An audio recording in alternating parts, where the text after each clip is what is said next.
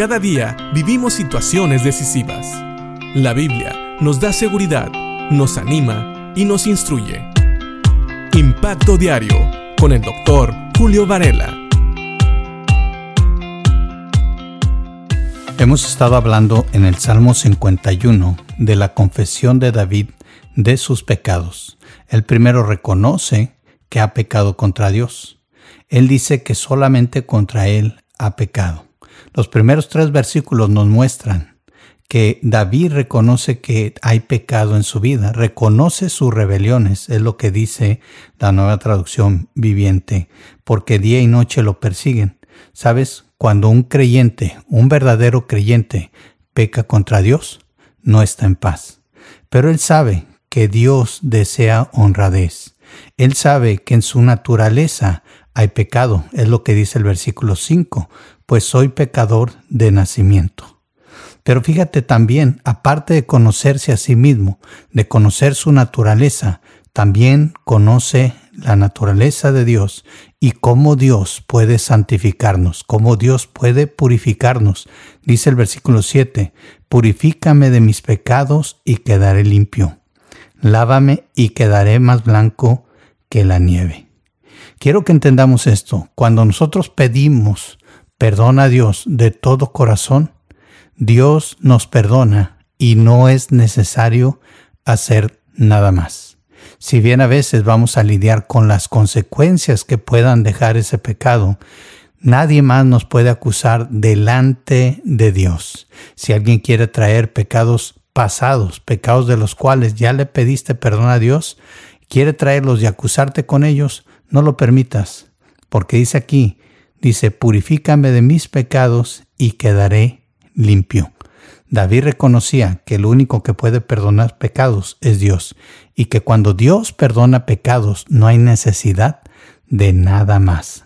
Lávame y quedaré más blanco que la nieve.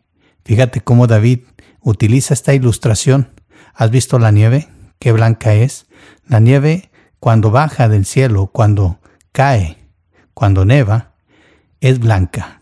Se contamina cuando toca el piso pero antes de eso es lo más blanco que puedas ver en el día. Y también sabe David que el perdón de los pecados de Dios trae la paz y trae la alegría que un cristiano debe de tener. Dice el versículo 8, devuélveme la alegría, deja que me goce ahora que me has quebrantado. Versículo 9 dice, no sigas mirando mis pecados, quita la mancha de mi culpa. Un creyente que no confiesa su pecado es la persona más desdichada en este planeta. Más desdichada que una persona que no conoce a Dios.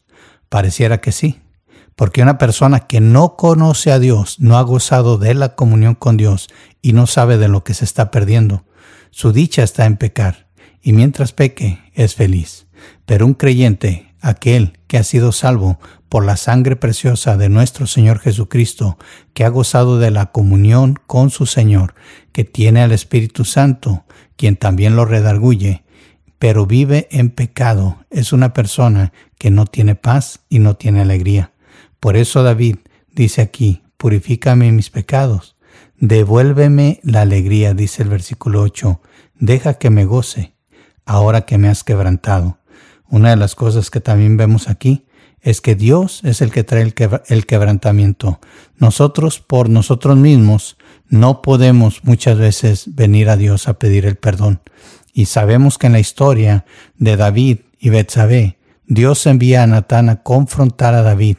Y David escucha a Natán con una historia que le platica y él se siente aludido hasta cierto punto, pero no reconoce su pecado. Él más bien condena a la persona de la cual hablaba Natán. Y Natán le dice, ¿sabes que esa persona eres tú? Ahí entiende David. Y ahí es donde es quebrantado. Él es quebrantado por Dios. No sigas mirando mis pecados, dice el versículo 9. Quita la mancha de mi culpa. Yo no sé si hay pecado o no en tu vida, pero te quiero decir una cosa.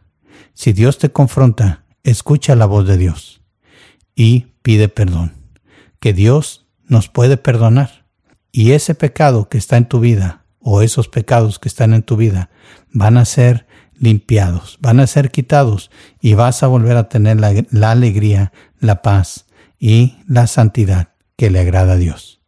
Aprendamos de David, conozcámonos primero a nosotros mismos, nuestra naturaleza pecaminosa, y conozcamos también el poder de Dios, que Él puede limpiar cualquier pecado, no importa lo grave que sea, Dios lo puede quitar, lo puede borrar y puedes quedar más limpio, más blanco que la nieve. Él nos quiere devolver la alegría de la comunión con Él, con el Espíritu Santo y con nuestro Señor Jesucristo. Así que piensa en esto y que Dios te bendiga.